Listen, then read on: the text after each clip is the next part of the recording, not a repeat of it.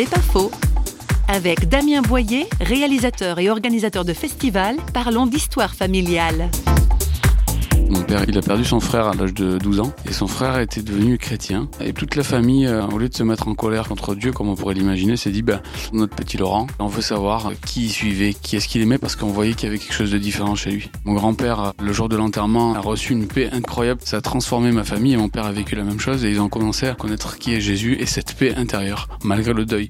Et j'ai vécu entouré de pas mal de chrétiens et j'ai vu très jeune une différence incroyable chez euh, des gens imparfaits, ça reste des hommes, mais j'ai vu que dans leurs il y avait une autre lumière. Et ça, ça m'a toujours attiré, même si j'avais à l'esprit, et je l'ai toujours très critique, à détecter l'incohérence entre ce que les gens disaient et font, mais je voyais qu'il y avait quelque chose de différent. Et je me suis toujours dit, cette connexion qu'ils ont avec le céleste, ça m'intéresse vraiment.